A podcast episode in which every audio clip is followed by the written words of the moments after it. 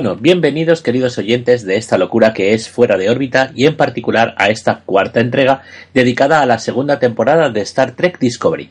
En esta ocasión comentamos el episodio que lleva por título An Oval for Charon o for Caron, un óvulo para Caronte.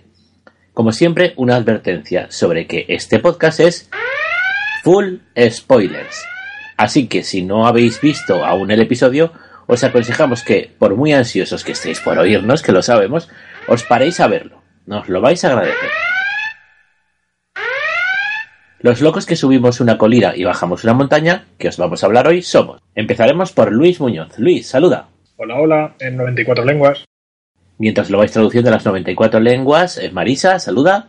Olis. También tenemos desde Estocolmo a Dani. Dani, saluda. Hola, ¿qué tal? También se ha unido a nosotros nuestro faraón, Genuflexión, que es nuestro, nuestro querido amigo Guillermo. Guillermo, saluda. Hola. También tenemos por otro lado a Luis F. Di hola. Konnichiwa. Y a Virginia. Di hola en, en no sé, en zombie. La que han liado los pollitos.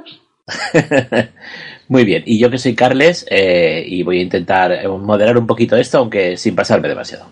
Y bueno, vamos al lío del Montepío, comenzando por la sinopsis.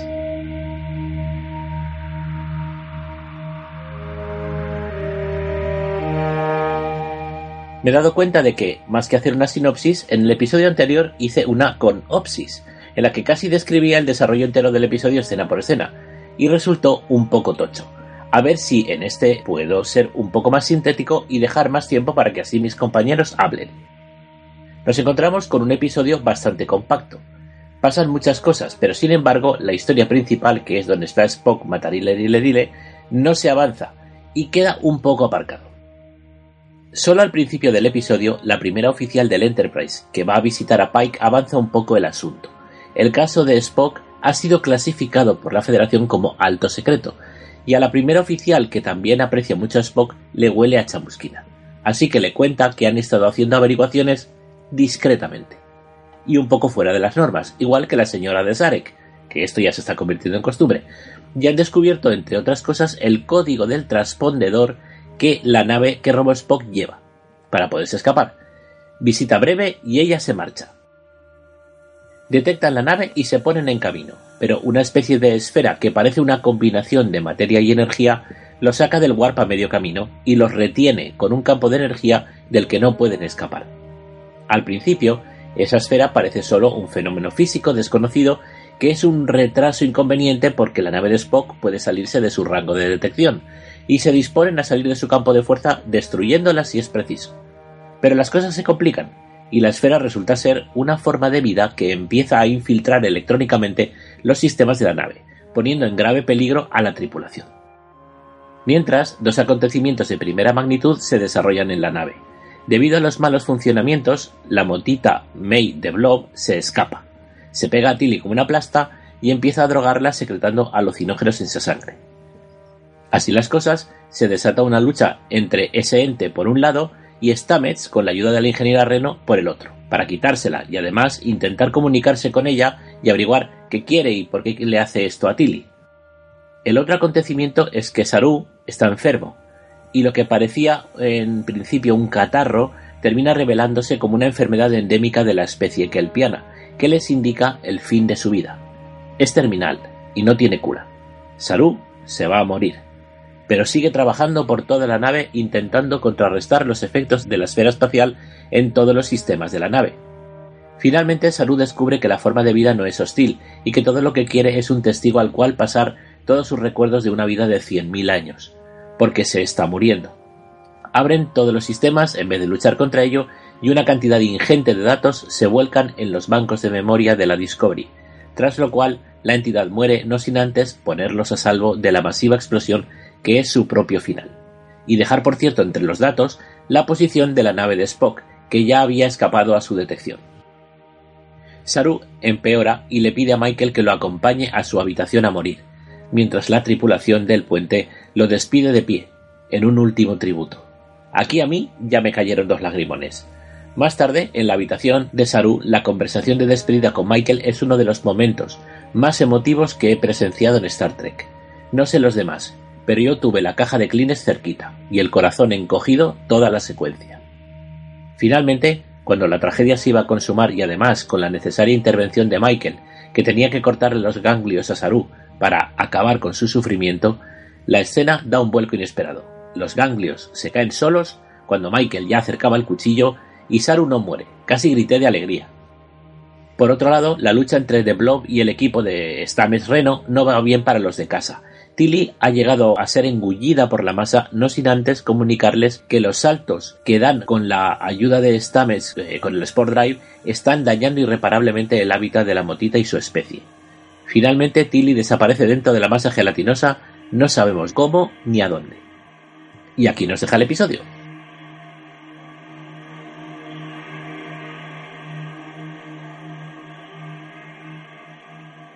Bueno, pues vamos a tertulizar, ¿nos parece?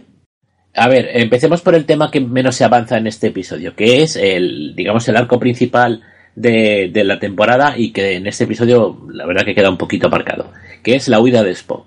¿Alguna cosa que, que queráis comentar sobre el tema de la huida de Spock y, si tenéis de momento alguna teoría nueva que hayáis pergeñado estos días sobre eh, dónde Pijo va o qué le pasa o si de verdad es un asesino o algo por el estilo? Quisiera eh, romper una lanza por el gesto de la serie con la número uno del Enterprise. Eh, que en la serie original, si no recuerdo mal, era la mujer de Roddenberry. Y que, Barrett, efectivamente. Sí, y que, y que en este caso han sacado a la primer oficial también del, Enterprise, eh, intentando remediar o por lo menos encontrar las pistas de, Spock también. Mm, la tripulación del Enterprise apoya a Spock incluso siendo acusado de asesinato. Esa lealtad se sentía mucho en las series de, Star Trek. Había una lealtad muy grande entre los miembros de Puente siempre. Virginia. Señores y señores, Pike es mi madre. Odia la tecnología. Lo primero que hace es decir, eh, me va usted a quitar, número uno, todos esos hologramas tan molestos y que no da más que problemas y me va usted a poner las palanquitas que hace clic, clic, clac, clac. Este tema está en el guion un poco más adelante. ¿Qué os parece si lo posponemos? Es que nos estamos adelantando. Lo quieres. Pero sí, es, es un tema interesante, porque eso tiene, tiene más miga de lo que parece. Luego lo hablamos, Virginia, porque quiero que le dediquemos el tiempo.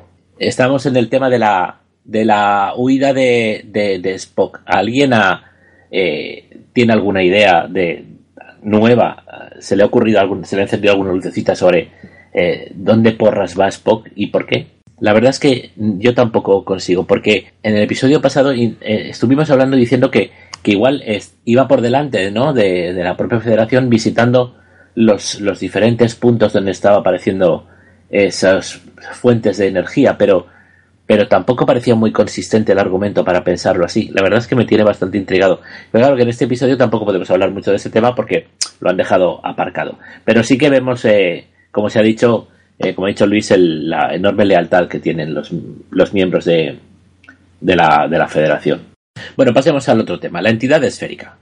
Que, eh, un tema súper y aparte de todo eso. ¿Vosotros pensáis que, que este episodio autoconclusivo eh, cierra el tema de lo de la entidad esférica? ¿Es una especie que vamos a volver a ver?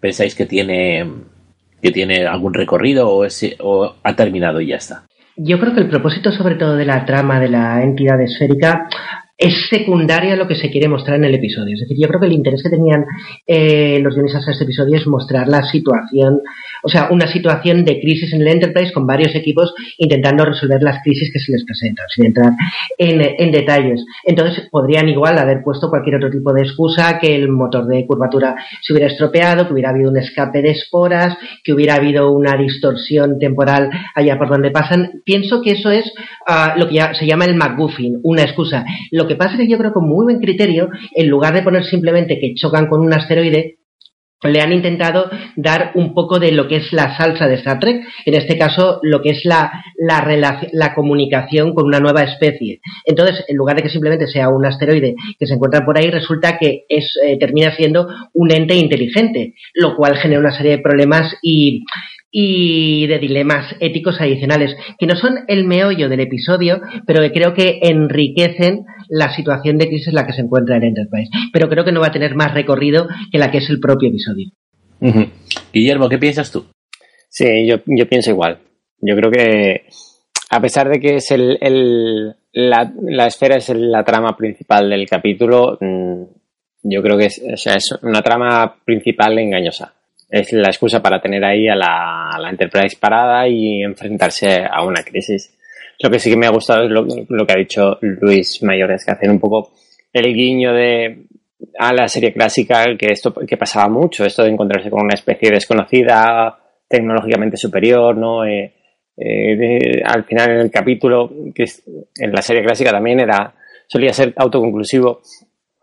Eh, la, nave, o sea, la tripulación de la nave tenía que enfrentarse al final a algún tipo de crisis y resolver un problema, ¿no? Y, y eso, eso este capítulo ha sido muy, muy de la serie clásica, en ese sentido. Ah, Marisa, ¿qué piensas tú? A ver, eh, yo sigo en la misma línea de mis compañeros. casualmente, ayer, después de haber visto el capítulo de Discovery, estuve viendo algunos capítulos de la serie antigua.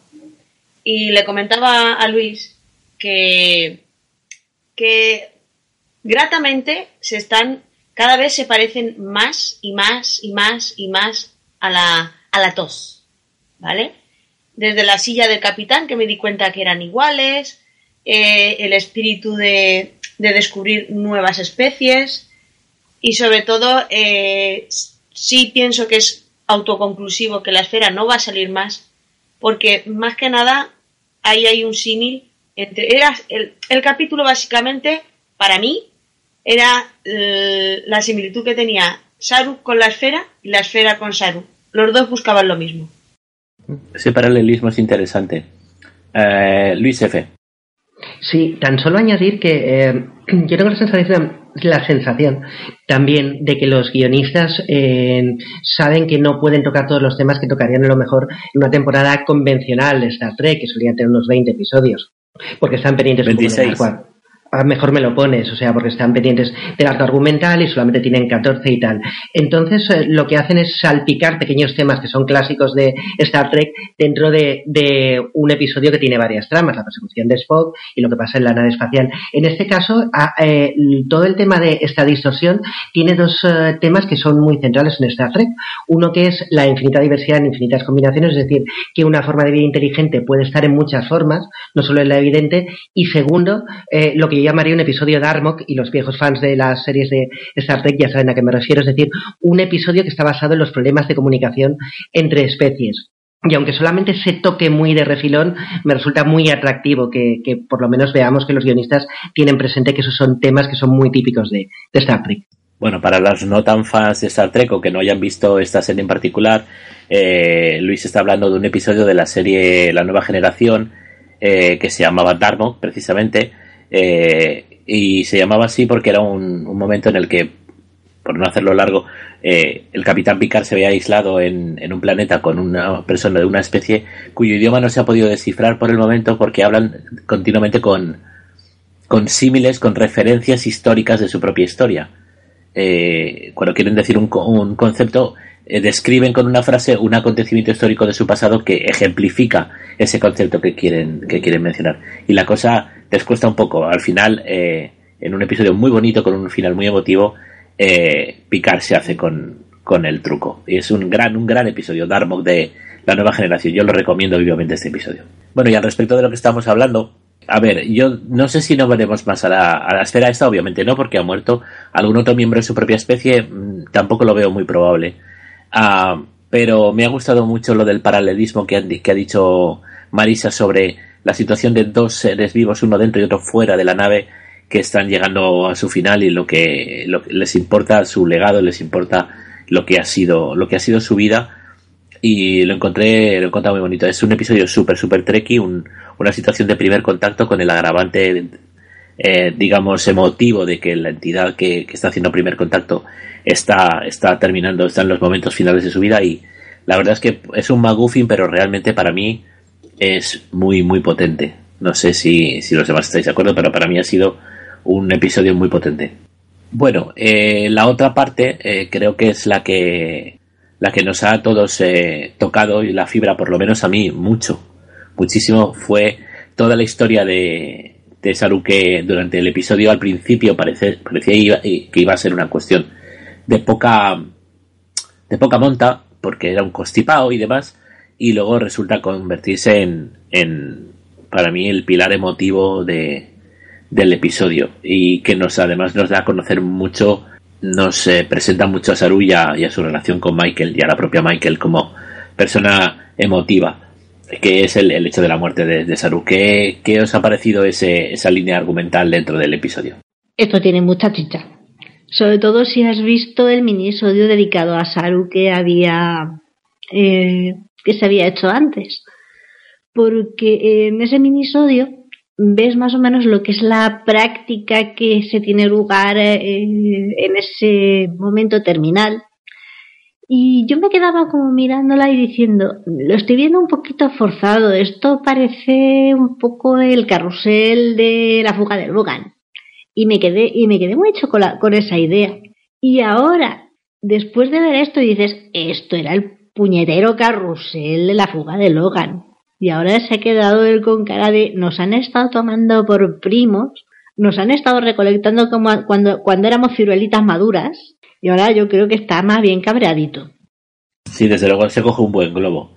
Bueno, yo he disfrutado con los dos actores porque tienen una calidad interpretativa fantástica, le dan una entereza a los personajes que, que es, vamos, eh, tocan todos los aspectos emocionales. La verdad es que eh, cada vez me gustan más los dos los, los personajes y los actores. Y la verdad es que estás viendo el capítulo y como tú dices, en algún momento tuve que hacer pausa para, para ir a por los Kleenex y, y, un poco estaba yo en conflicto porque, claro, estás viendo que Saru va a morir y dices, mm, no puede ser, no se puede encargar a, mitad de temporada eh, uno de los personajes más, más chulos que, que, han creado, ¿no? Y entonces he estado todo el capítulo con, con ese conflicto de mm, no me quiero creer lo que está pasando, ¿no?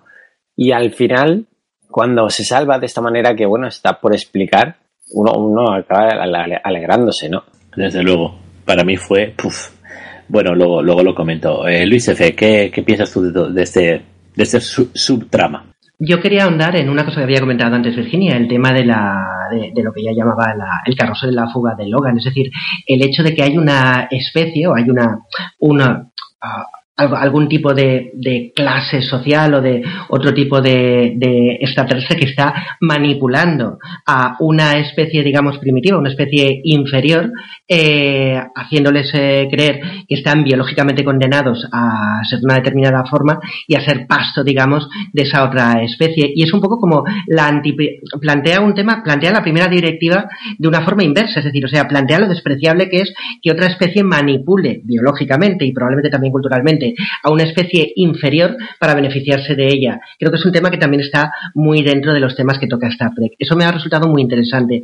Pero a efectos de lo que es la, historia, o sea, el impacto emocional de la historia, yo quería insistir en lo bien hecho que está, todo lo, bien que está llevada la trama de que Saru se está muriendo. Porque al fin y al cabo, todos nosotros que estamos aquí hablando somos eh, espectadores que tenemos, por, por así decirlo, el culo pelado en ver ficciones, ¿no? Y creo que ya nos conocemos casi todos los trucos. Y yo creo que lo primero que uno piensa es, venga ya, seguro que no se muere. Pero él está filmado y está y usa una serie de trucos y una serie de, pues por ejemplo cuando la gente del puente se pone en pie y se despide y el tipo de música, la interpretación que hacen Michael y Saru, la propia forma en la que está rodada la escena en la que Saru parece que, que se está muriendo, cómo son los diálogos, todos son cosas que te hacen pensar, no, no, esto no es un mero trámite, es que realmente el personaje se va a morir. Incluso yo, que estoy acostumbrado, que he visto decenas de series, pensé, ostras, se va a morir, a este tío lo han fichado en otra película de Guillermo del Toro y se tiene que ir ya deprisa y corriendo. O sea, y realmente estaba yo también con el corazón en un puño hasta tal punto de cuando por fin resulta que no se muere, exclamé, cabrones, no me volváis a hacer esto nunca más en vuestra vida. O sea, así tenía yo el disgusto que tenía cuando estaba viendo el, episodio. Entonces me quito el sombrero ante la habilidad de los guionistas y del director de engañarnos con algo que es difícil con toda la experiencia que muchos de nosotros tenemos viendo series. Eso me gustó mucho y me pareció que estaba muy bien hecho. Luis, ¿qué piensas tú?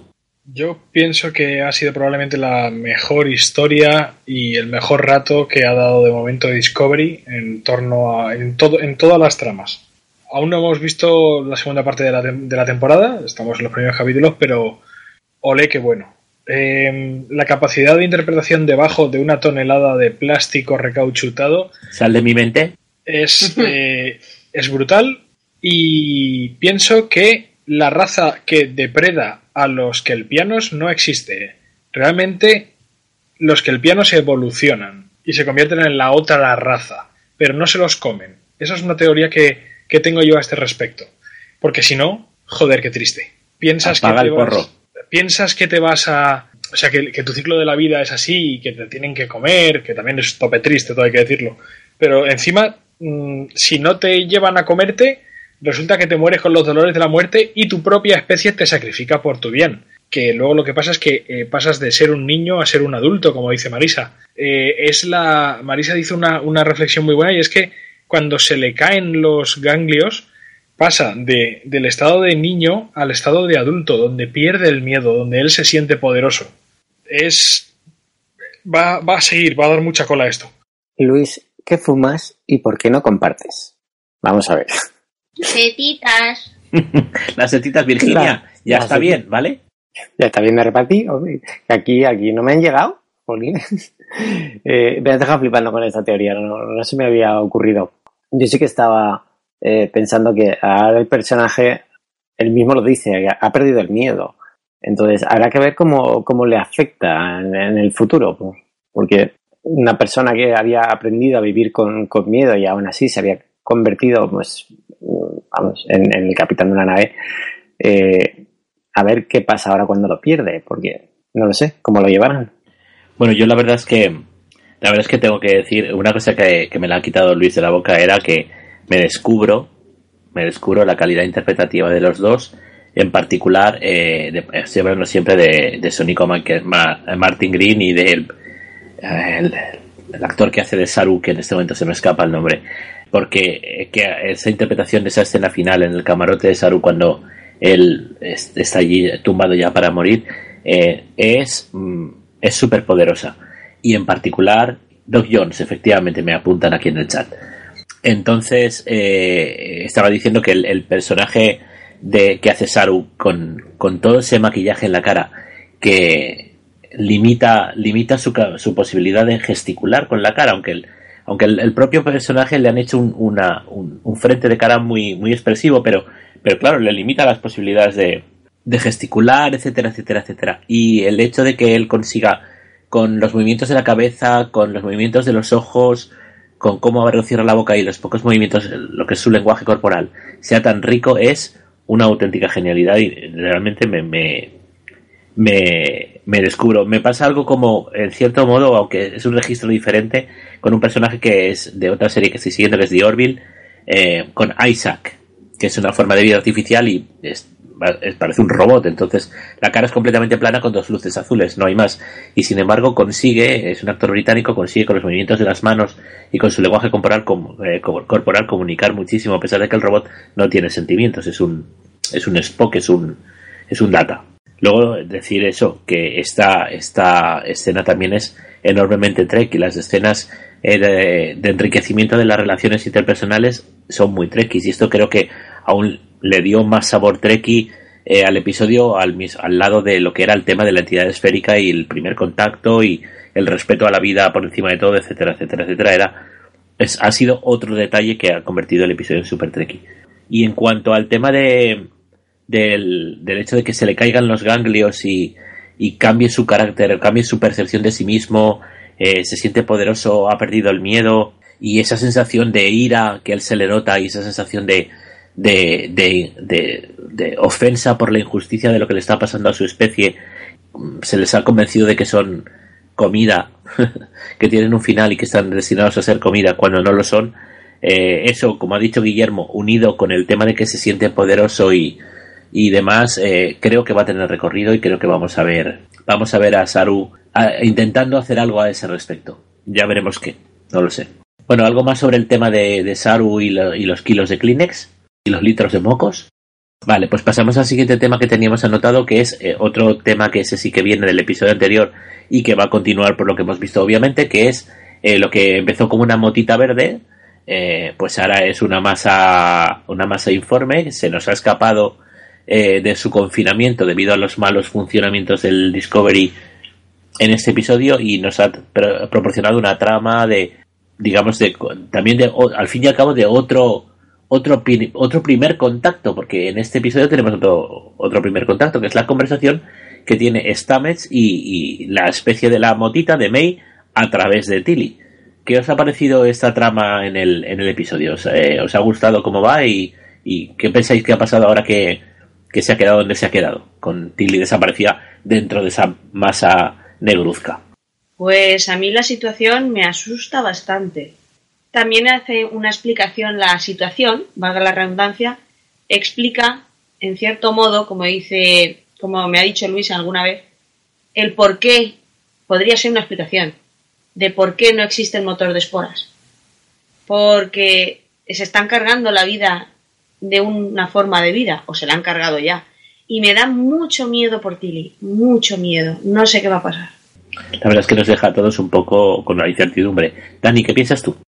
Pues yo creo que va a ser eh, un tema bastante importante en esta segunda temporada. Eh, y si no, eh, en los títulos de crédito del inicio aparece como una especie de, de, flor o algo así como una medio serpiente y yo creo que podrían ir por ahí los tiros. Yo creo que esto en la entrada hace referencia a la historia que, pasa con Tilly y con esa motita. Con motita de blog. Bueno, eh, los episodios irán adelantando y lo iremos viendo. Eh, Luis F. En, mi caso, aunque la historia de, lo que es la, entidad, esta, esta forma de, mota o de espora que está controlando a Tilly o que intenta poseer a Tilly, pues eh, tiene cierto interés y bueno, pues también es una historia muy en el ADN de, de Star Trek. Sinceramente, me gustó mucho más el escenario que recrea esta situación, el hecho que Tilly, eh, Stamets y luego eh, la, ingeniera Reno se queden atrapados en un espacio cerrado y estén luchando para resolver un problema, me gustó más que la, la propia situación de la morita, porque primero nos reintrodujo al personaje de la, de la ingeniera Reno, que ya apuntaba maneras en el primer episodio de la segunda temporada, y es una dinámica que me resulta súper atractiva entre ella y Stamets, porque un poco lo que se ve es que Stamets es un poco como el académico, la persona que tiene una formación de, por así decirlo, universitario superior, mientras que Reno es la chispas, que a lo mejor no tiene tanta formación, pero que tiene el, el pues, como decía antes, el culo pelado de resolver problemas, como ella misma dice, con cinta americana.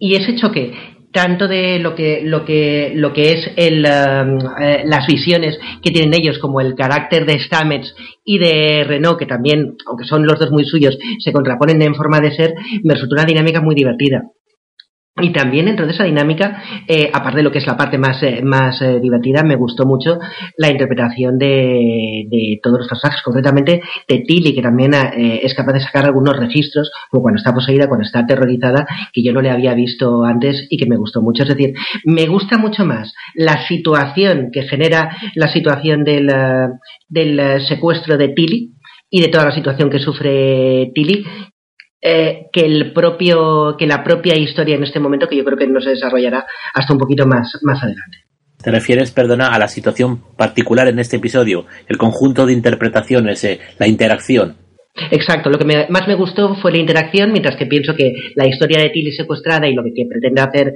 May Esfora con ella es una cosa que se tratará más adelante y que tiene menos interés que esa interacción que se genera. Vale, vale, ya me queda claro lo que querías decir. Guillermo, ¿qué piensas tú? Yo pienso que, eh, o sea, la trama más importante que ha ocurrido en este capítulo ha sido la de la motita verde, porque lleva detrás toda la primera temporada de, con el motor de esporas. Entonces, sabíamos que se, que se iba a dejar de usar y esto parece que ya apunta maneras de, de, de que van a exponer ya la razón por qué se dejará de usar. A ver cómo lo hacen, porque otros temas también importantes de, de digamos, de continuidad eh, tengo la sensación de que los resuelven como, como queden muy rápido. Después de haber, haberme presentado ciertas situaciones durante una temporada completa, ¿no? Como, no sé cómo lo van a resolver, pero tengo la sensación de que esto pueda ser causa de, del cambio de showrunners. es posible que de pronto ahora, eh, cuando habíamos dicho que, a, mitad de temporada era cuando había ocurrido el cambio, ¿no? De showrunners. El sexto capítulo en. Pues habrá que ver cómo, cómo se resuelve ahora, a partir de ahora las situaciones. Pero, no sé, eh, la trama esta de Tilly me parece como más secundaria y yo creo que, era una de las más importantes del capítulo. Segunda aparición de Reno y segunda vez que utiliza la frase de McCoy utilizada en su propio beneficio. Soy ingeniera, no puntos suspensivos. Y miedo por Tilly. Estoy teniendo miedo por Tilly, porque sí es verdad que en eh, la discusión que tienen Stamets y May Mota, ella le dice que está teniendo que intervenir porque él ha dañado el, tejido micelial y dice, no, no te preocupes, que yo eh, guardo esto y ya no lo voy a usar. Y dice, sí, sí, tú lo guardas, pero yo tengo muchos planes para May y tengo mucho miedo con lo que voy a hacer. Sí, hay más, hay más de lo que, de lo que parece. En mi opinión, en mi opinión, eh, hemos visto la razón por la que no, por la que no, no hemos visto el motor de esporas en la serie original y además esta vez lo dice muy claro, tenemos que encontrar la manera de cerrar el acceso y además por como lo dice lo tiene claro, sabe lo que tiene que hacer para que el motor de esporas no se pueda utilizar nunca más y esto creo que lo vamos a ver en uno de los próximos episodios dentro de lo que es la resolución hacia donde quiera que vaya de la trama de lo que le está pasando a Tilly con la motita, etcétera.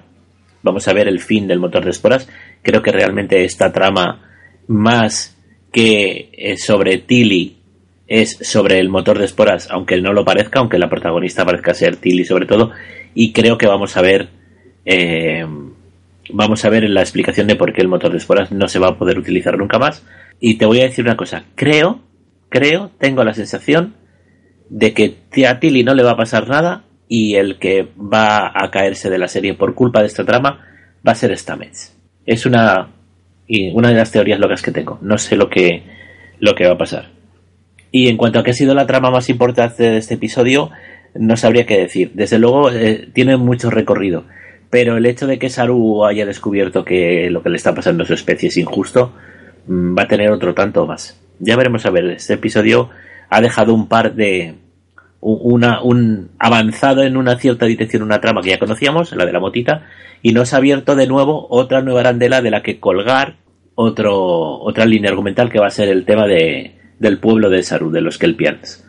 Eh, ya veremos a ver qué es lo que pasa, pero, pero me da toda la impresión de que esto, de que esto va a tener mucho recorrido. ¿Sabéis que sin el motor de esporas la Discovery no tiene sentido como nave, dado que está diseñada para el salto con esporas? A ver, está diseñada, pero también puede viajar a Warp normal. Sí, sí, sí, pero quiero decir que, eh, por así decirlo, está en su ADN el salto con esporas, con lo del cambio, el giro del disco, etcétera, eh, se quedará como un poco discapacitada en ese sentido, ¿vale? Preveo cambios. Pero cambios te estás refiriendo en cuanto al diseño de la nave o algo más profundo. Hoy estamos hablando de la dirección en la que se dirige la serie primero, Discovery. Primero pienso que, que a Tilly la han convertido en esporas, es decir, que está en la red micelial. Y segundo, pienso que si van a dejar de utilizar el motor de esporas, a la nave puede que le hagan un, un refit. ¿Un refrit? Un refrit si no la estrellan antes, a, lo Enterprise. Uf, esa es una teoría muy valiente, ¿eh? Estoy muy loco. Ah, y esta vez tendrá que sacar a Tilly. Si están los micelios, como dice Marisa, tendrá que sacar la eh, esta mes de allí, de la oreja. Dos personas han dicho aquí ya eh, que tienen miedo por Tilly. Podría ser que no la recuperemos. Nos podrían hacer un juego de tronos. Bueno, no lo sé. Eh, a ver, eh, esto eran los, las tramas principales de la, de la, del episodio. Me gustaría que comentáramos unas cuantas cosas interesantes. Ah, hubo, porque obviamente como los oyentes ya saben, porque lo hemos comentado muchas veces, nosotros intercambiamos impresiones durante, durante el tiempo que va desde que se emite el episodio y lo vemos y lo y grabamos el podcast. Entonces hay algunos temas que, que realmente vamos, vamos acumulando y que queremos comentar. A veces no son líneas principales, pero llevan a, ideas. Siempre recopilamos una pequeña campo de curiosidades de cosas. Había una curiosidad que había notado Virginia que me pareció muy graciosa, que me gustaría que la comentara al respecto de la, de la música que, que se menciona en el, en el episodio. Virginia, eh, ¿por qué no se lo cuentas a los siguientes? Porque estaba muy interesante, estaba muy gracioso. Pues es una cosa bastante curiosa eh, y es por, eh, por la ingeniera Reno. Y es que hay un momento en el cual eh, es noqueada y hace una referencia a haber soñado con Prince, eh, llevar una boina y haber visto palomas, lo cual hace una referencia a dos canciones de Prince, When Doves Cry y eh, a Raspberry Beret. Y yo digo, eh, esto es como una mujer del siglo XXIII haciendo referencias a, al Mozart de Minneapolis o algo. Es que Prince sería un clásico. Mm. No es el único clásico que se menciona, ¿no? Space Oddity. Es cierto, eh, el, el Space Oddity, es cierto. Se, se, canta, se canta la canción favorita de, de Tilly es el Space Oddity de Bowie. Y por cierto, si alguien pregunta quién reparte las drogas, las drogas las reparte May. Es, Es- verdad, es- las es setitas la- estaban haciendo efecto.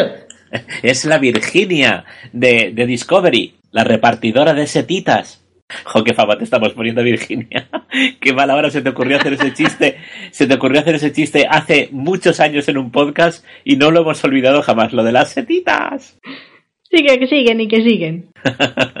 Bueno, otro tema curioso que también, eh, que también eh, ha llevado bastantes ríos de tinta electrónica, porque se ha leído mucho sobre el tema, es un pequeño detalle que han tenido los guionistas en este episodio, que siempre están intentando, digamos, explicar incongruencias sobre cosas que pasan eh, en Discovery o que hemos visto en Discovery y cosas que pasan en la serie original, que en teoría es la que en la línea del, del universo de Star Trek le, le continuarían la- el, el tiempo propiamente medido, es el tema de que eh, estemos viendo en la, en la Discovery, estemos viendo sistemas de comunicación eh, que son holografías, además de mucha calidad, eh, y que sin embargo luego en la serie original todos se vean en pantallas y que por cierto eran pantallitas de tamaño de, de un tamaño de risa. Y aquí Pike hace un comentario a la primera oficial de, del Enterprise que está de visita diciéndole que quiere que, que ha dado la orden de que desmonten los sistemas holográficos para las comunicaciones y que se comunicarán con pantallas como toda la vida. Que es una manera de explicar por qué en, el- en la serie original, en el Enterprise, no vimos esos sistemas holográficos. Han traído bastante eh, ríos de tinta, unos unos a favor, otros en contra, o diciendo que era una tontería, otros diciendo que era que era muy interesante que tuvieran el detalle de, hilar tan fino. Eh, no sé, ¿qué pensáis sobre ese detalle? Luis F. A ver, yo pienso que es parte de la diversión. Obviamente, la razón por la cual no hay hologramas en la serie clásica es porque ni se, ni se planteaban ese tipo de tecnología los creadores de la serie clásica, por no decir que no tenían medios de efectos especiales. Una serie, la serie clásica mucho más barata de lo que es ahora Star Trek Discovery, con muchos menos niveles de producción. Bastante hacían los pobres. Eh, dicho esto, esto es como la, la cabeza articulada de los Klingons, que también era una cuestión de que en aquel momento decidieron que los Klingons fuera gente pintada de color marrón y con bigotes, y con el tiempo dijeron, molaría mucho más si tuvieran la cabeza con aspecto de reptil, y en principio no hay más explicación que esa, pero quizás por la propia forma de ser de nosotros como fans ha sido más divertido intentar darle una explicación ah, más argumental no una cuestión de valores de producción. Dicho esto, me parece una explicación hasta cierto punto eh, razonable. Yo iría más allá. Eh, bueno, voy a hacer un comentario y es que eh, la situación del tema de los interfaces luego se desarrolla por otros derroteros porque cuando se produce la crisis del fallo de los traductores simultáneos en el puente del Enterprise, que no sé si, perdón, del Discovery, que no sé si lo hemos comentado, pero que también es una cosa curiosa porque lo damos siempre por hecho, pero los traductores están Está, continuamente está en las funcionando. un poco más adelante. Vale, pues entonces luego lo, lo- lo comentamos.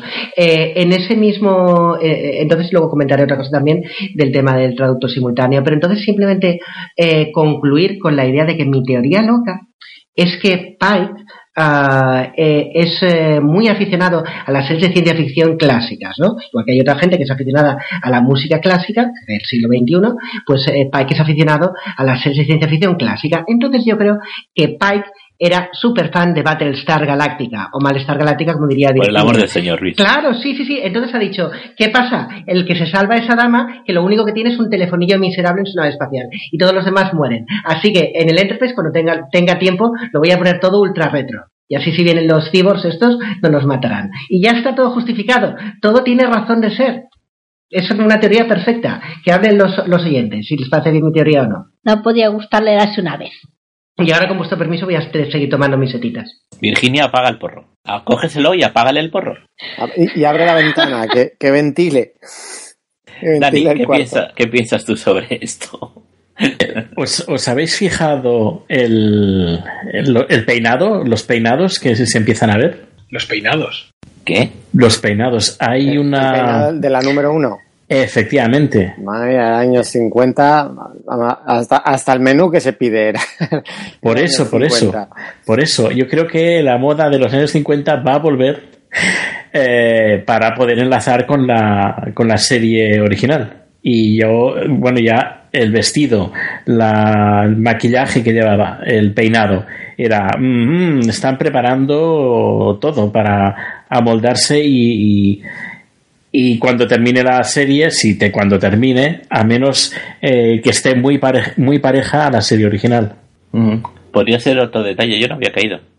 Bueno, el, el peinado, por ejemplo, que lleva Michael no es nada años 50, de momento. No, no, no, no, pero yo creo que, a ver, como en todo, las modas vuelven y van. Así que supongo que le buscarán a nivel estilístico, eh, no solo tecnológico, sino también estilístico, eh, un aire más ah, que se vuelva como, bueno, en, los, en esos años, pues, se vu- se- los años 50 se vuelven de moda en el futuro. Y siempre dicen que las modas vuelven, ¿no? No, sabía, no habíamos pensado que era tantos siglos vista. Bueno, Ah, eh, Guille, ¿qué piensas tú sobre el tema este de, del tema este que estábamos hablando? Pues yo no, no compro la teoría de Luis Mayorgas, lo siento. Esta vez no me ha convencido. A mí mm, me escapa un poco cómo, cómo lo resuelven. O sea, compro la teoría de como no teníamos recursos tecnológicos antes, eh, no podíamos hacerlo todo lo guay que queríamos. Y ahora pues eh, hacemos los Klingons mm, de otra manera, eh, las pantallas mm, son táctiles en vez de poner botones, ¿no? Etcétera. Bueno, eh, eso había funcionado muy bien porque el diseño de las pantallas y lo que eran los controles recordaban mucho a la, serie clásica. Y decías, bueno, han mantenido el espíritu. Pero, por ejemplo, ahora lo de la, lo del los hologramas no, no me cuadra. Porque además creo que se menciona que solo, solo había fallado la Enterprise. En el resto de sistemas no había habido ningún problema de, de interferencias. Entonces, ahora lo va a quitar la Enterprise y también lo van a quitar los Klingons, los hologramas, y también, y, a- y también se van a sumar a, la moda los vulcanos y no lo sé. Tal y como lo han resuelto, me, me plantea más preguntas que respuestas. Bueno, mm, es un poco cogido con pinzas, pero bueno, eh, por lo menos están haciendo un esfuerzo, yo creo, importante. A mí sí que me da, me da la impresión de que, de que Pike es un poco low tech en ese sentido y bueno, pues lo, lo van a pintar así un poquito en alguna ocasión anecdótica de aquí al futuro para sacar cosas como esta, de justificar porque si estamos viendo aquí estos hologramas en el Discovery, en la nave que es la, que es la nave insignia de la Federación, que es el Enterprise, no están, no están estos hologramas instalados y no los hemos visto en la serie original. Obviamente que sabemos todos que la explicación real es porque en aquella época no tenían la posibilidad de hacer estos efectos especiales. Pero bueno, pues hacen un esfuerzo y yo lo encuentro divertido, lo encuentro... Puedes encontrarlo un poco, poco verosímil, pero a mí me hace gracia y agradezco el, el- interés. Bueno, y lo que se ha comentado antes sobre Reno, que me gustaría que lo comentáramos en un poquito más de extensión. Eh, Reno es un personaje que hemos recogido a mitad de, de- de lo que llevamos de, de serie eh, y me parece un personaje que tiene, tiene mucho futuro. Tiene mucho futuro. Tiene la misma retranca. eh, es una mezcla entre Scotty, esto ya se ha dicho, entre Scotty y, y McCoy. Tiene la retranca de McCoy, pero también tiene las. Tiene la, capacidad de trabajo y el, digamos el, la voluntariosidad que de Scotty eh, son de que la veo de la misma escuela. Yo creo que este personaje va a tener mucho recorrido. ¿Vosotros qué pensáis? Yo un poco lo que percibo leyendo en eh, redes sociales, en artículos y tal, es que eh, la acogida del personaje ha sido muy buena y efectivamente la dinámica con Stamets no tiene desperdicio, o sea que seguro que, que como mínimo como personaje secundario habitual lo vamos a ver más veces. Además creo que la actriz tiene cierta popularidad, eh, creo que se llama Tic Novaro y ella es una comediante bastante conocida en Estados Unidos, así que también tiene el gancho de la popularidad, así que sí, yo creo que la vamos a ver más. ¿Era una comediante? Esto no lo sabía. Eh, sí, creo que es una comediante de stand-up. Anda, tendré que buscar algo de ella. Porque la verdad es que puede resultar divertida. ¿Ahora que lo dices? Yo creo que será la, la ingeniera de, de, de, de, la, de la Discovery en el futuro. Si en algún momento perdemos a Stamen, y ya, ya veremos, eh, será ella la que se quede. Yo también tengo, tengo esa, esa percepción y eso viene a apuntalar lo que he dicho antes de que yo creo que en, el, en la crisis de las motitas el que va a pagar los platos rotos va a ser el propio Stamets. Y van a necesitar un ingeniero. A ver, yo creo que va a ser la MacGyver del grupo. Total, arregla telecomunicaciones, creo que es con un chicle de uva. Porque no se va a quedar y no va a tener un protagonismo. La verdad es que gancho tiene. Tiene mucha personalidad el personaje. Hombre, aunque decís que podría ser una sustitución de Stamets, yo no, desearía que uno no tuviera que sustituir a otro, porque creo que están tan bien enlazados, eh, se complementan, porque yo creo que eh, le baja los humos a Stamets coge y lo pone un poquito en su sitio, o sea, nada más llegar ya empieza a ponerlo un poco en plan rapa polvo para arriba, rapa polvo para abajo, lo deja un poquito en su sitio, lo calma y a la marcha. O sea, yo no prescindiría de uno para tener a la otra. Me gustaría tener a los dos. Sí que es verdad que hay muchas veces que Stamets está como diciendo, y si hacemos esto y enchufamos lo otro y hacemos esto y, teorizando y tal y cual, y ella dice, mientras tú lo estás diciendo yo ya lo he arreglado. Es una, es el ingeniero teórico contra el ingeniero práctico, realmente. Y tiene una dinámica estupenda. Sería una pena perder a Stames, pero yo creo que el tema de lo de las setitas se va a cobrar alguna víctima. No sé por qué tengo ese pálpito. Ya veremos a ver. Bueno, y ahora sí que vamos a lo que estábamos hablando antes. Eh, el tema de. El tema del traductor universal, que es una de esas cosas que hemos dado todos por sentado desde siempre en Star Trek. Todo el mundo se entiende, a pesar de ser gente de, de, de países dentro de la, de la propia Tierra y luego de planetas completamente distintos y todo el mundo se entiende unos a otros y hemos dado por sentado que todo el mundo, eh, digamos, el, traductor universal está haciendo que todo el mundo se entiendan unos a otros. Aunque todos luego a, la, en la práctica están hablando el mismo idioma en el, en, el metraje, tú realmente estás viendo, eh, estás dando por sentado el traductor universal. Y aquí vemos un momento en el que el traductor, un momento bastante divertido, eh, en cierto modo, a pesar de lo, de lo complicado y lo, tra y lo peligroso que es, un momento en el que tenemos ahí un Babel en el que el traductor universal deja de funcionar y, la gente empieza a no solo a hablar en el idioma que les es original, sino a ser traducidos a idiomas distintos que no, ni siquiera conocen. Y eh, una vez más Saru plantea una plantea un, un, un papel muy importante por, por, el hecho de que él, lo comenta en el propio episodio, habla 90 idiomas. y, y va escribiendo en las consolas que están en idiomas diferentes, eh, traduciéndoles unos a otros y haciéndolos de puente hasta que consiguen arreglarlo. Por suerte es bastante rápido.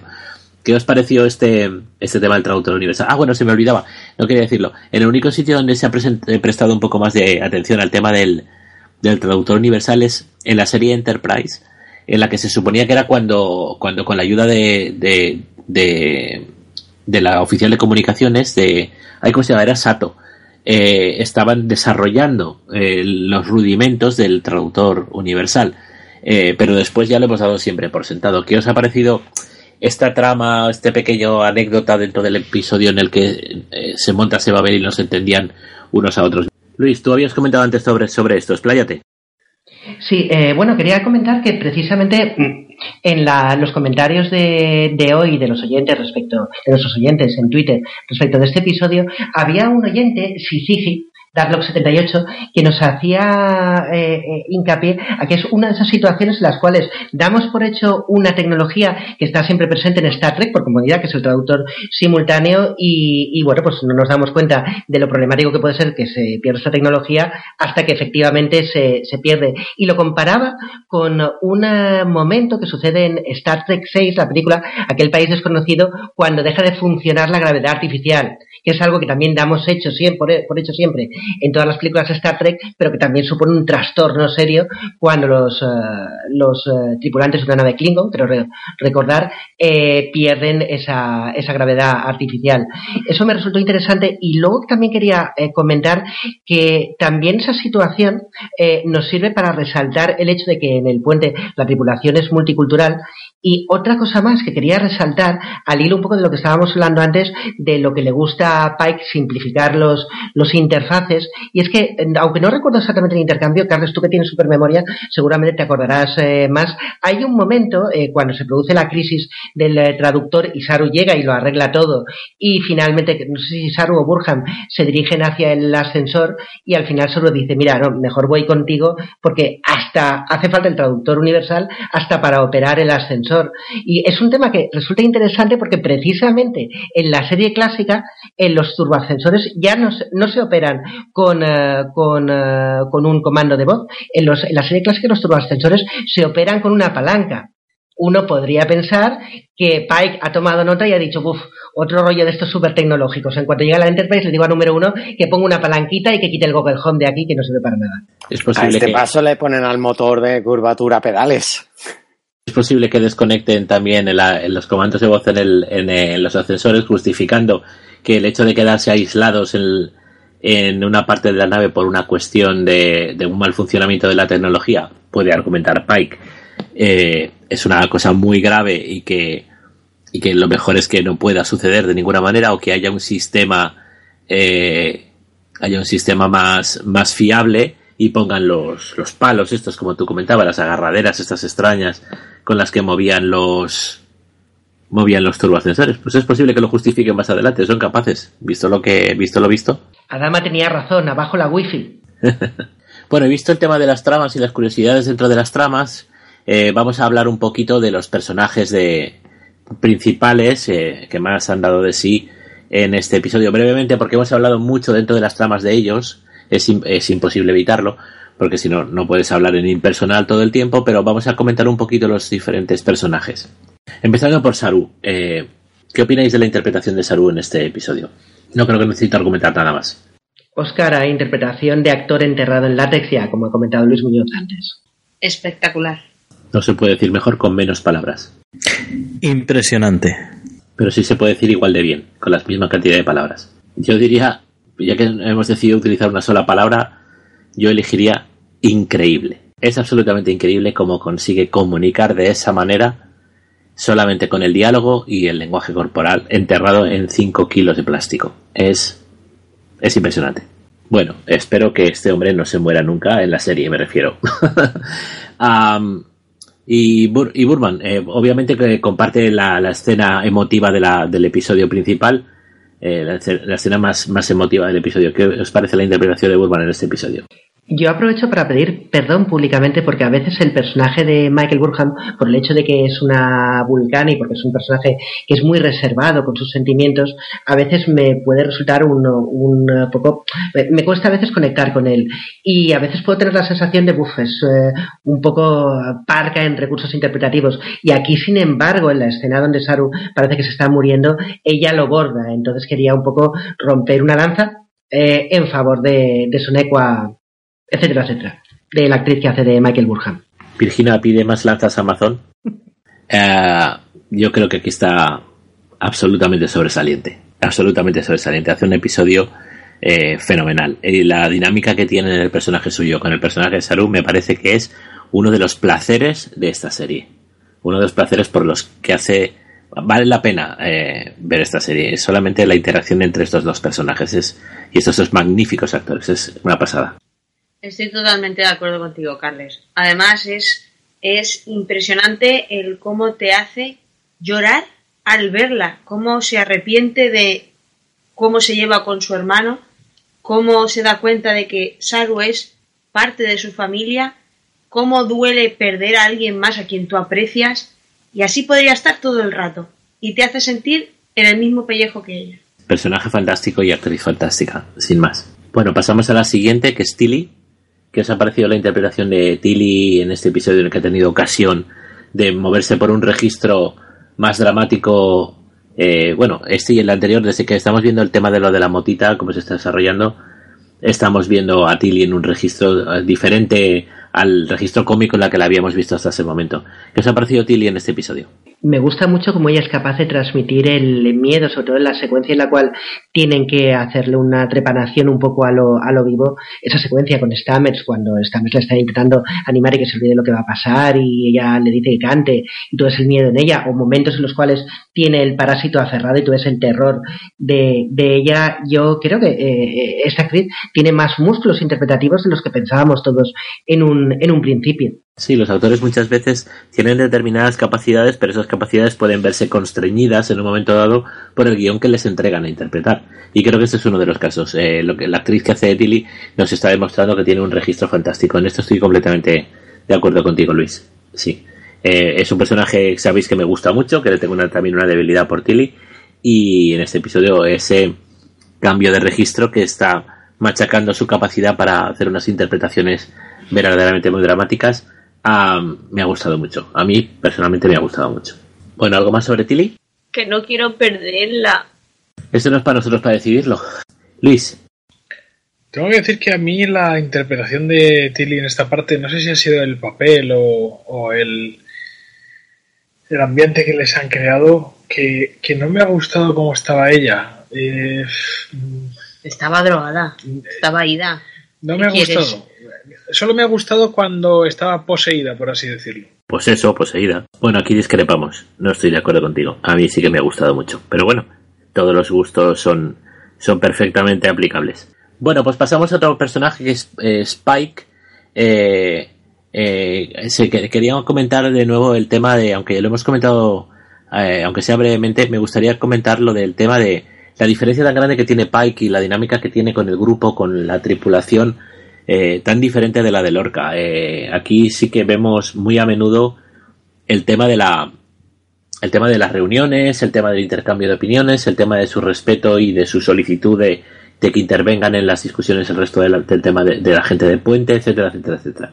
¿Qué os parece Pike en este episodio? Eh, más que el personaje, que realmente está en su línea cordial, no vemos nada que no sepamos ya de que es una persona muy empática y que tiene conexiones muy próximas con, eh, la tripulación, lo que me gustó es que e, es la escena en la cual está reunido con el resto de la tripulación de Puente, porque es una escena que es muy tradicional, por lo menos que yo recuerde en la serie clásica y en la nueva generación, es decir, el capitán departiendo, haciendo un briefing con el resto de los compañeros para tomar una decisión, y yo creo que eh, no lo habíamos visto nunca hasta ahora, porque el capitán previo que había, Lorca, era muy individualista, y de hecho Pike en un episodio anterior, creo que lo comentamos, lo apuntaba que, buf, aquí no hay una mesa de reuniones, debería haberla porque lo suyo es que nos comuniquemos. Y es otro guiño, otra referencia a cómo vamos a ir viendo luego las dinámicas entre personajes de la serie clásica y de otras series de Star Trek. Eso me gustó mucho, esa referencia a las eh, series clásicas.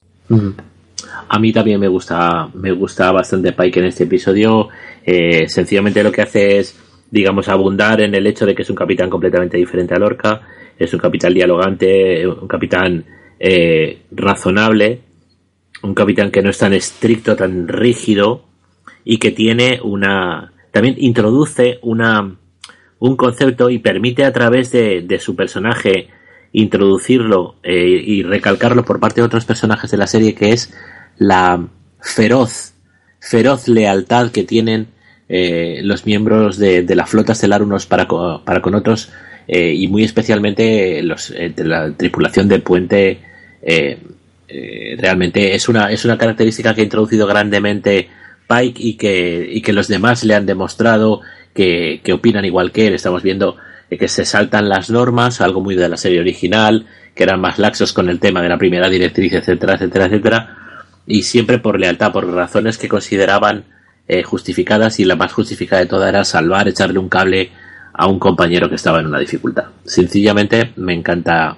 me encanta cómo se está desarrollando el personaje de Pike y cómo nos está dejando un sustrato que es muy consistente con lo que va a ser luego la serie, tendría que ser luego la serie original. La verdad, me ha gustado, me gusta bastante Pike en este episodio también. Otro personaje que introducimos porque lo comentó alguien, creo que fuiste todo Luis F, fue Linus, el, el que habías bautizado como señor Mosca, eh, que parece que en estos momentos en los que Tilly eh, está en graves problemas y su personaje es bastante dramático, se ha convertido en, en el alivio cómico. Tanto en el, episodio anterior con el tema del estornudo y los mocos en, en, el, en el como en este, por ejemplo, cuando, cuando están en la reunión y el traductor universal no funciona del todo bien con él, etcétera. ¿Qué os parece este personaje? ¿Creéis que lo van a mantener o es solamente una adición así como temporal mientras Tilly no puede hacer de alivio cómico porque queda incongruente con su guion actual. Eh, yo pienso que el eh, personaje de, Linus, el señor Mosca, como digo yo, eh, obedece a la importancia que creo que han entendido en esta segunda temporada los, eh, los creadores de Discovery de que haya humor en, en la serie y no concentrarlo todo en, Tilly. uno de nuestros oyentes, Pedro M, de Atropellando una Piña, nos comentaba que, nos decía que entre Tilly y ahora pues la, la, la, ingeniera Reno, pues parecía que algún personaje se hubiera escapado de, de Orville y hubiera llegado al al, Discovery. Yo no diría tanto, pero sí que es cierto que los elementos de comedia y de humor se están repartiendo un poco, lo cual permite a Tilly pues eh, tener momentos más dramáticos como lo que ha pasado en este episodio y sin embargo que el episodio no quede demasiado ah, intenso, demasiado cargado dramáticamente. Yo creo que va a ser una herramienta de, humor muy habitual, aunque pues, cambie por el tema de los efectos especiales, por el tipo de personaje que es, que entiendo que está creado por, eh, por CGI, tampoco lo vamos a ver eh, tanto.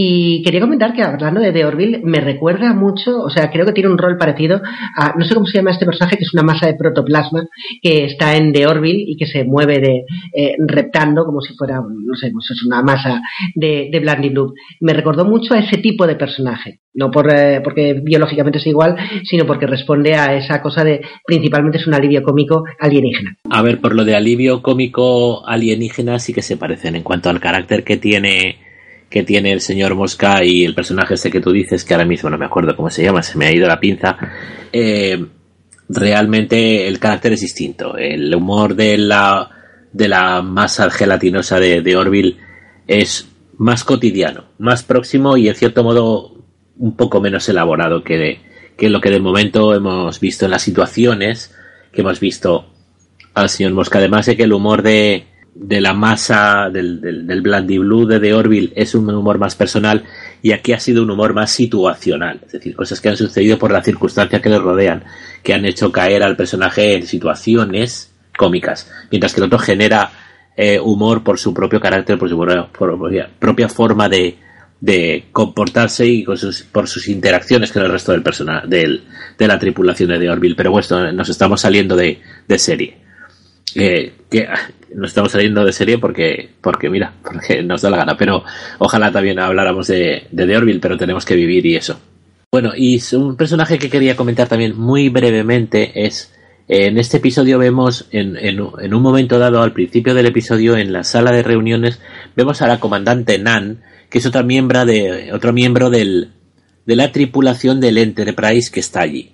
El hecho de que cuando viene cuando viene la primera oficial, habla con Pike y luego se marcha, ella se haya quedado, me llama poderosamente la atención. Eh, eh, ¿Vosotros creéis, vosotros creéis que eh, ella va a quedar en el, en el Discovery como, tripulación o, ha sido un, no sé, un regalito que le han hecho a ella para que saliera y cobrara o qué, opináis?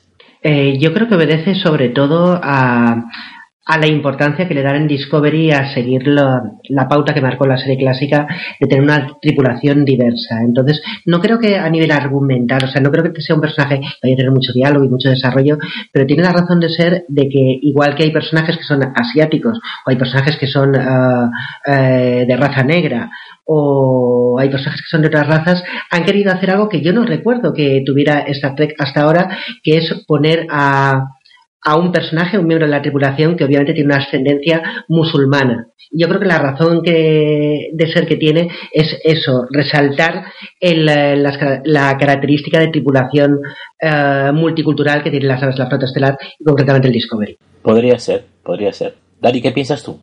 Pues yo creo que, bueno, lo comenté un poco en el capítulo anterior, de cómo parece ser que los guionistas están intentando pues eh, que la, los tripulantes no sean todos eh, hechos bajo el mismo patrón sino que podamos encontrar diferentes facetas diferentes tipos de gente con diferentes tipos de humor diferentes tipos de, de reaccionar ante, ante los sucesos. Y eso me agrada me agrada porque estamos viendo una tripulación y tanto desde primer nivel a, otros, otros niveles más bajos, pero que hay mucha diversidad y eso se agradece eh, no por el simple hecho de ponerle la etiqueta diversidad, sino porque al menos para mí se me hace y supongo que para más gente se me hace una serie mucho más amena. Amena y verosímil. Eh, sí, sí, sí, sí. Teniendo en cuenta en el, en el universo en el que nos estamos moviendo, en la época que nos estamos moviendo y las eh, las características culturales de la,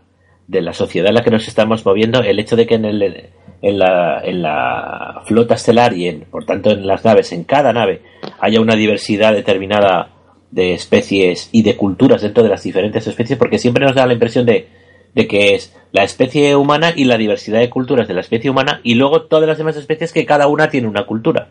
Cuando la cosa se puede complicar grandemente. Es decir, esto no lo hemos visto en Star Trek, salvo en algunos casos, como por ejemplo las diferencias que han tenido eh, los vulcanos filosóficas, alguna cosa de los Klingons, pero realmente dentro de los diferentes otros eh, civilizaciones eh, que forman parte de la Federación podemos encontrarnos diferencias culturales dentro de cada civilización.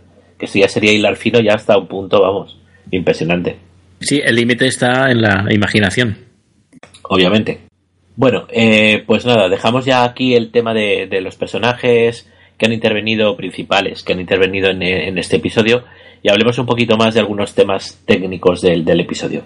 La directora del, episodio se llama Lee Rose, no sé si alguno de vosotros la conocía, parece que sus inicios profesionales están en el teatro, pero lleva bastante tiempo dirigiendo para televisión, y ha participado en algún episodio en Dark Matter, en La Cúpula, en la nueva iteración de la serie MacGyver, entre otras, tiene un, un registro en la IMDB bastante, bastante eh, extenso, si no diría que de los más extensos que he visto, no, obviamente, pero sí que tiene un, un determinado pasado. ¿Alguien la había, la había oído mencionar a esta directora en algún punto, en alguna cosa que haya visto que le haya parecido reseñable? Eh, no, que no la conocía de nada, pero si en los créditos tiene Darmater, esta muchacha ya me cae bien, ¿eh?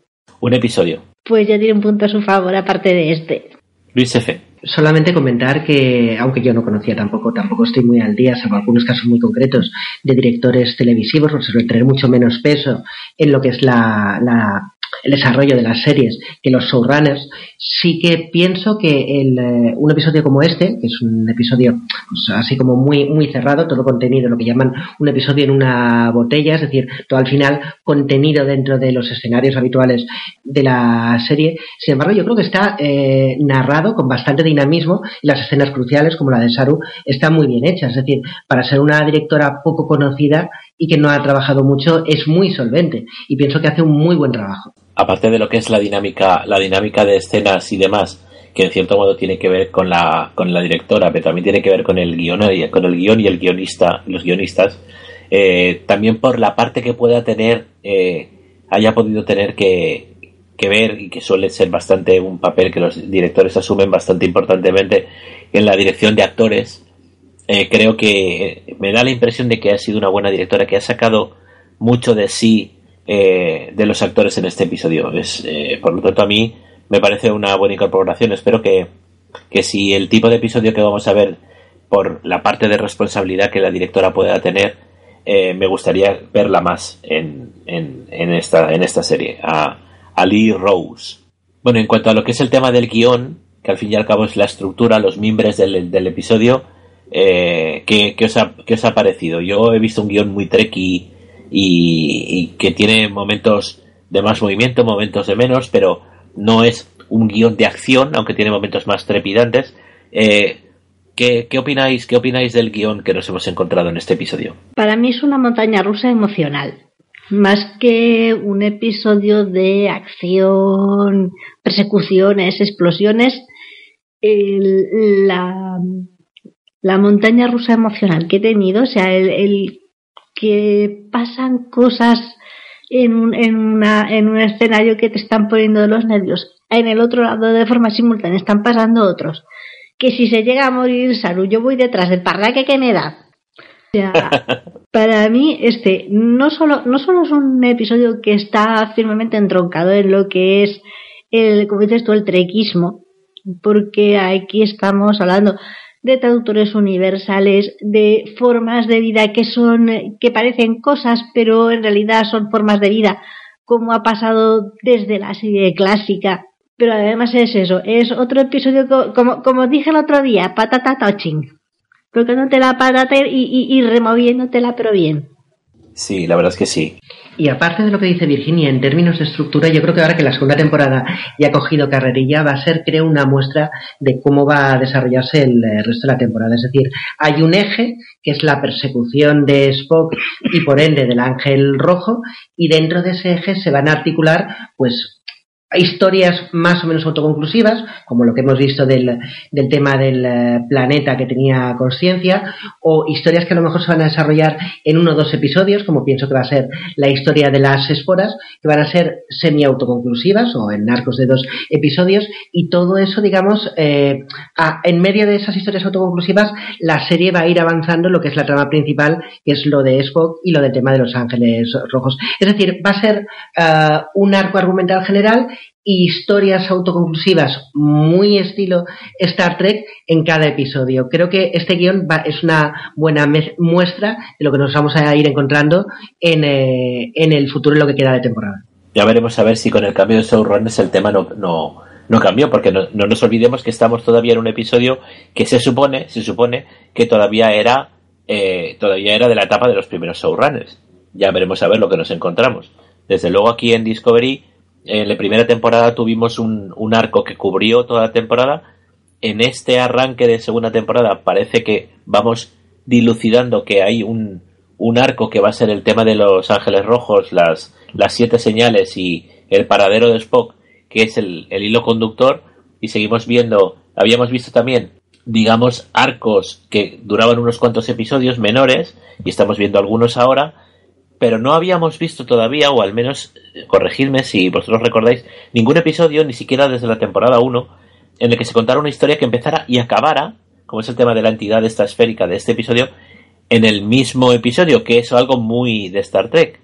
No sabemos cuál fue la causa del cambio de los showrunners. A lo mejor precisamente es porque los showrunners querían hacer algo de esto y, eh, digamos, quien los mandamases y quienes ponían la pasta querían algo que enganchara porque tú también me comentabas, Luis, fuera de, de, de audio en, en, un chat, que últimamente la, la, tendencia de las series es a crear arcos largos que enganchen a la gente para que quieran seguir viendo la serie, quieran seguir viendo lo que pasa con un arco, un arco que sigue manteniendo su interés a lo largo de toda la, serie, mientras que en un episodio de Star Trek eh, autoconclusivo clásico, tú te perdías ese episodio y no perdías gran cosa porque realmente pues te habías perdido una historia, pero veías al siguiente y no tenías ningún detrimento del entendimiento de la serie, mientras que aquí, si te avanzan el arco de Spock, eh, cosa que en este episodio no ha pasado mucho, pierdes mucho y eso puede ser interesante para los que quieren hacer caja, quieren crear un fandom fiel.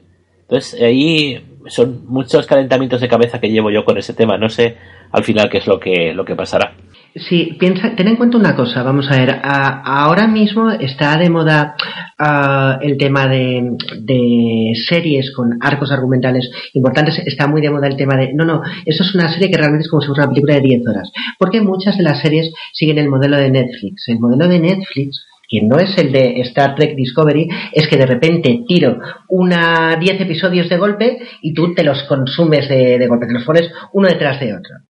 Pero aunque parezca una paradoja, Star Trek Discovery, producida por Netflix, no sigue el modelo de Netflix, porque están obligados a seguir el ritmo tradicional de emisión en Estados Unidos semana a semana. Entonces, hacer un arco, ah, es cierto que también funciona así Fuego de Tronos, que también funciona semana a semana, y bueno, pues la gente no se pierde, ¿no? Y es una serie que es totalmente de arco, no son episodios autoconclusivos. Pero quizás aquí, precisamente teniendo en cuenta eso y que Star Trek quizás es un producto más tradicional, lo que están intentando es combinar como te comentaba por correo, lo mejor de ambos mundos. Es decir, tener un arco argumental para enganchar a gente que es eh, más aficionada a ver las cosas por ese desarrollo y tener también ah, el formato este que, que, se llama procedimental, es decir, episodios autoconclusivos para que cualquier espectador casual que vea el episodio se pueda enganchar fácilmente. Yo creo que están jugando a ambas bandas y yo creo que dado que es algo que está en el Star Trek de toda la vida, las historias autoconclusivas, yo creo que no lo están jugando mal. Pero ya has visto lo que ha pasado en este episodio. Por hacer un episodio autoconclusivo, con un argumento completamente independiente, no han avanzado a la historia principal. Es muy difícil jugar a las dos cosas a la vez. Es, es eh, como dice el antiguo refrán, el que mucho abarca, poco aprieta. No sé si lo van a poder combinar bien, porque una cosa parece excluir a la otra. No, las vas alternando. Yo creo que está funcionando bastante bien. El episodio anterior fue un episodio mucho más de arco, o de cerrar un arco antiguo. Este episodio ha sido más autoconclusivo. Uh, no, realmente no veo el, el, problema. Y el problema está, Luis, que el problema que está Luis, que lo hemos dicho muchas veces, está en que no es una, una serie de 26 episodios. Si quieres hacer un arco argumental complejo y largo, necesitas metraje y si se lo van comiendo con episodios autoconclusivos para dar una de cal y una de arena, no sé yo lo que va a pasar. Pero bueno, esto es una conversación mucho más extensa que da para un podcast en sí mismo, porque es más casi una conversación de, de conceptos sobre las series modernas y, daría para hacer un podcast aparte. Ya continuaremos esta discusión tranquilamente tranquilamente en, en, el blog o, o, en el Twitter o lo que sea. Bueno, hablemos de, los, eh, de los efectos especiales por un lado hay un efecto especial que me ha gustado y que lo has comentado, habéis comentado, yo no había caído, que es el hecho de que el señor Mosca es un CGI, al fin y al cabo. Entonces aquí es verdad que hemos visto mucho menos efecto especial eh, espacial, algunos renderizados de lo que es la entidad esférica, etcétera, etcétera, etcétera. Sin embargo, por un lado, el tema de la de lo que es la cara del, del personaje me llamaron especialmente la, atención que se ven en, bastantes buenos primeros planos en este episodio las consolas, que están muy cuidadas, y luego no efecto especial, pero sí efecto visual, el camarote de Saru me llamó especialmente la, atención, lo vi eh, muy distinto, muy alien y al mismo tiempo muy hermoso. No sé, a mí me gustó mucho. A ver, eh, tratando sobre el tema de los efectos especiales, eh, quiero, uh, no sé, romper una lanza por los efectos no tan especiales y además que a mí me le dan a la serie incluso un aire de frescura. Es cuando salen a los exteriores en exteriores. En el capítulo que fue creo que fue el capítulo 2 que donde están en, en, ese pueblo que salen al exterior para mí era buah, como un aire aire fresco aire fresco. Me gustan los efectos especiales, pero he de decir que cuando eh, los no los usan y usan em, exteriores eh, naturales, es para mí, no sé eh, ¿qué, ¿qué, opináis vosotros, pero para mí es, es un, no sé, un aire fresco, aire fresco para la serie, para, a, nivel visual. Nunca mejor dicho, lo de aire fresco. Hombre, debe ser relativamente caro moverlo todo fuera a un exterior para, todo ya todos para grabar, pero pero sí, a mí también me gusta mucho cuando, cuando deciden hacer el gasto y, proceder a salir al exterior. A mí también me gusta. Una cosa, un, matiz, un matiz. Eh, si te fijas en muchas bueno, si os fijáis en muchas de las películas de ciencia ficción, yo para mí las buenas películas de ciencia ficción son aquellas que están rodando eh, escenas, bueno, ciencia ficción y en general, eh, escenas aprovechando lo máximo los recursos naturales, los recursos eh, que se tienen, que se tienen. Por ejemplo, si vas a filmar una montaña y tiene que verse una montaña, una montaña es fácil de conseguirla. Sal y firma una montaña. No me pongas una, un fondo de pantalla verde y le pongas la, la montaña que tú quieras. No sé, le encuentro más. Em, más cariño cuando se hace este tipo de producción, cuando van a salen y buscan algo que se parezca a que sea real en vez de hacerlo con CGI. Es una opinión, ¿eh? Y muy respetable. Como siempre, muy decentes, eh, comedidos, pero el aspecto de la esfera sentiente me pareció espectacular. Y el señor eh, Mosca, como lo habéis bautizado al pobre hombre que tiene párpados en dos direcciones, me parece que, es una. Se llama Linux como el servicio, el sistema operativo. o como Linux Torvalds, ¿no? El que lo inventó. Pero bueno, que me, llama mucho la atención lo bien hecho que está eh, Linux. Esos, esos parpadeos horizontales. Sí, y verticales. Eh, va cambiando. Tiene dos juegos de párpados. Más que una, a mí más que un aspecto de, de mosca me da una, una, mezcla entre saurio y pez, no sabría decir. Eres un sauriano en teoría. Eh, de eso dice que tiene, y además dice que tiene seis fosas nasales, nada menos. Su constipado tiene que ser horrible. Como así, lo, así lo dice, así lo dice. Imagínate, ahí por seis narices. Bueno, eh, creo que tenemos la conclusión de que en este episodio los efectos especiales digitales son eh, mucho menos importantes en cuanto a minutos, pero lo que hay está correcto dejémoslo ahí, ¿no? Y bueno, pues con esto concluimos lo que son los temas que teníamos para discutir. Vamos a ir, vamos a ir cerrando. Quería pediros, como siempre, a cada uno de vosotros una opinión general del episodio eh, y luego que me deis una votación y luego pasaremos a, hablar de la, de la encuesta en Twitter, como siempre. Vayamos por orden. Eh, por ejemplo, empecemos por Luis. Luis, que eres el último que has hablado. Dime qué te ha parecido el episodio y qué votación le das. Un episodio muy emocional, siendo a la vez eh, algo que está totalmente o prácticamente fuera de lo que es la trama principal de la, de la temporada, cosa que me ha, me ha roto un poco la cintura. Pero creo que ha sido el capítulo más personal. Mm, probablemente mm, no lo he disfrutado tanto como otros capítulos, porque, por ejemplo, la dirección de Jonathan Frakes siempre me parece excelente, pero a este le voy a dar un ocho y medio. Me ha gustado bastante, me ha gustado bastante. En Go Saru, Go Burman, geniales. Ok, seguimos con Marisa. Mariseta, ¿qué te ha parecido a ti este episodio? El episodio a mí me ha parecido fantástico. No le puedo poner un 10, porque eso sería echarme piedras sobre mi propio tejado. No le puedes dar un 10 así porque sí a nadie. Pero le casco un 9 y medio aquí a la parejita del capítulo. Al señor Saru y a la señorita Burman. Espectacular, a mí me ha llegado, como dice Virginia, a la patata. Y con ella nos vemos precisamente. Virginia, ¿qué te ha parecido el episodio? Hombre, sé que hay mucha gente que suele valorar eh, más eh, capítulos que son una batalla de Dunkerque espaciales entre 700 naves, eh, dando vueltas de trompo en 12 situaciones distintas. Pero digamos que yo he preferido mil veces más un capítulo en el cual tenían, me tenían en un hay en tres frentes distintos. Así que yo le voy a dar un 975. ¡Wala! 975 de Virginia. No es decir poca cosa. Pues Luis F., tú continúas. Pues un poco sí en la misma línea que Virginia. A veces intento ser muy analítico con los episodios y valorar cosas como la calidad o la parte técnica o la dirección o el guion.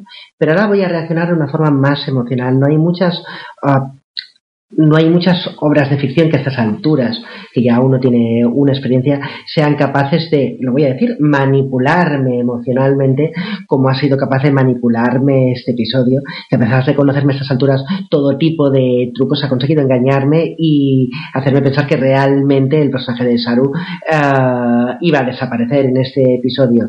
Y sinceramente eso me parece mucho, mucho mérito. Ser capaz de a estas alturas engañarme y emocionarme. Eso ha sido como un buen mago, como un buen prestidigitador. Así que yo le voy a dar un 9.25. Que tampoco es decir poco, 9.25 de Luis Mayoras. De acuerdo, pasamos con Dani. Dani, dime qué piensas tú del episodio. Pues el episodio me encantó, me gustó muchísimo, me hizo recordar pues a los eh, a la nueva generación porque me la, me la, me la, he visto como que habrá sido dos veces casi. Eh, me encanta. ¿Ah, eh, bueno, sí, solo. solo, solo dos veces, lo siento. No, no soy tan. No, soy tan tricky como vosotros. Eres un triste. Triqui, triquicito, soy un triquicito. Sí. A ver, es, eh, me, me encanta, me, ha- me ha encantado este capítulo. No le puedo dar la misma puntuación que el segundo capítulo, que lo- le iba a dar un 9,9. Eh, pero en esta, eh, por, la, por la trama, por la interpretación, por todo, pero sobre todo la, la, la trama ah, de ambas tramas, de las más, las más importantes, le doy un 9,7. Wow, un 9,7 por parte de, de Dani. Apuntado, Dani. Gracias. Bueno, eh, Guille nos ha tenido que dejar, lo habréis intuido por el hecho de que no estaba interviniendo y además eh, eh, no ha dicho nada de los efectos especiales, se tenía que marchar, pero me ha dejado la votación y él le ha dado un 8, eh, que ya lo he anotado aquí también en las votaciones. Yo, por mi parte, tengo que decir que me parece uno de los episodios más sólidos que hemos visto en Discovery, si no el más sólido, de los más sólidos. Creo que es un episodio que me ha hecho reír, es un episodio que me ha hecho llorar, de sonarme los mocos. He reconocido en este episodio, eh, observándome a mí mismo, el hecho de cómo he conseguido llegar a empatizar con, con el personaje de Saru. Es un personaje al que, eh, como personaje y sin perder el sentido de la realidad, eh, lo quiero, lo quiero mucho, le tengo un cariño muy especial. Es un cariño de esos que se que ha, y ha conseguido eh, empatizarme de esa manera en solamente, pues que son 16, 18, 19 capítulos que lleva la que lleva la serie. Eh, me he descubierto con el corazón encogido eh, en, la, en la punta de la en la punta de la, de la silla cuando estaba a punto de morir. Me parece también que Tilly hace una gran interpretación con la ayuda de Stames. Me encanta cómo está trabajando Reno. Me encanta cómo se desarrolla Pike. Es un episodio en la mejor en la mejor tradición de Star Trek y es uno de los episodios que más me ha gustado de la historia de Star Trek. No estoy hablando de Discovery, estoy hablando de la de la eh, habrá entrado en mi ranking de vamos a poner 20 episodios preferidos de Star Trek. Por no decir 10, que es muy limitado, pero de 20 episodios preferidos de Star Trek. Y yo, señoras y señores, le voy a dar un 9,90. Y así las cosas, the, vo- the- the votes stand.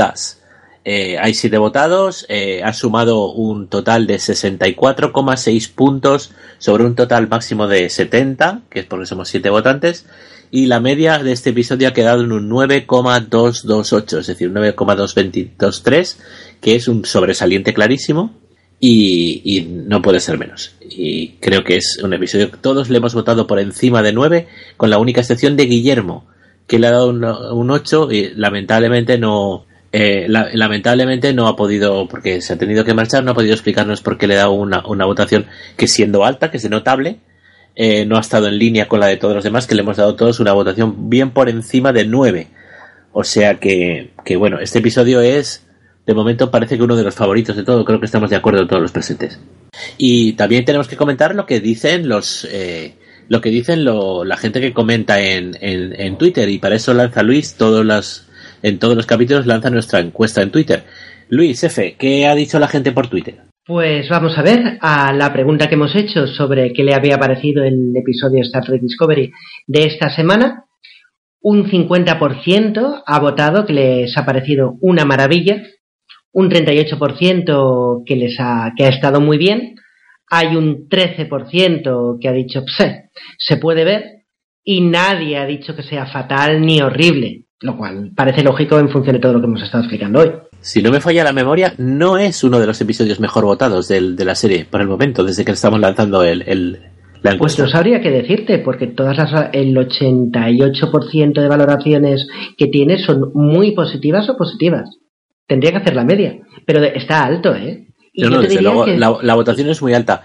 De hecho, yo eh, eh, tuve miedo y leí algún comentario. Dio la casualidad que a lo mejor me tropecé con alguno de los de comentarios eh, internacionales que, que vi. Me dio un poco de miedo de que la gente iba a resentirse del hecho de que fuera un episodio precisamente autoconclusivo en una cultura de series últimamente, que lo comentabas tú, Luis F., que está siendo de, de series de, de arcos largos. Me da la impresión que podía haber una opinión que no sabía si se iba a generalizar porque empecé a leer el propio viernes eh, sobre el hecho de que este episodio era un episodio de relleno, un episodio que, bueno, contaba una historia y ya está.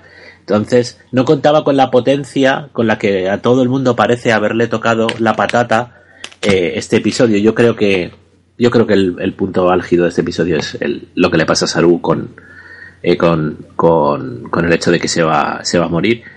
Y no contaba con ello. Y tenía miedo de tener una, un bunch de haters poniendo a caldo un episodio que a mí personalmente me había encantado. En fin, bueno, pues ya hemos completado nuestra, nuestra escaleta. Hasta aquí la cuarta entrega de FDO Special Discovery, temporada 2. Gracias por escuchar. Os invitamos a encontrarnos de nuevo la semana que viene con un nuevo episodio. Ya estaremos en el quinto que llevará por, por título Saints of Imperfection, Santos de la Imperfección. Más os vale no echar un ojo a la IMDB porque aún no hay sinopsis, pero sí que está el reparto. Y eso lleva las mentes eh, locas a elucubrar. Por cierto, hay reparto de muchos episodios por delante. Así que no pienso decir nada, pero quien no quiera ser spoilerado, que eh, no os vaya a la IMDB. Eh, como siempre, recordaros que seguimos el podcast en www.fueradeorbita.org, que es nuestro, nuestra web, en el mail fuera en el Twitter, en el Twitter arroba clubfdo, y si sois del tipo sintético en este caso, y si no en los comentarios de Ivos, que nos encanta leeros en cualquiera de todos estos sitios, no os cortéis. Y con esto y un pan de lembas, hasta la semana que viene. Despedidos amigos, pre-warp todos. Adiós.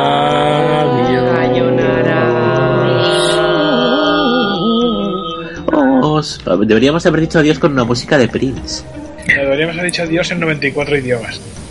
Yo he dicho ¿Qué? sayonara. Goodbye. Heido. Pues eso, Heido también.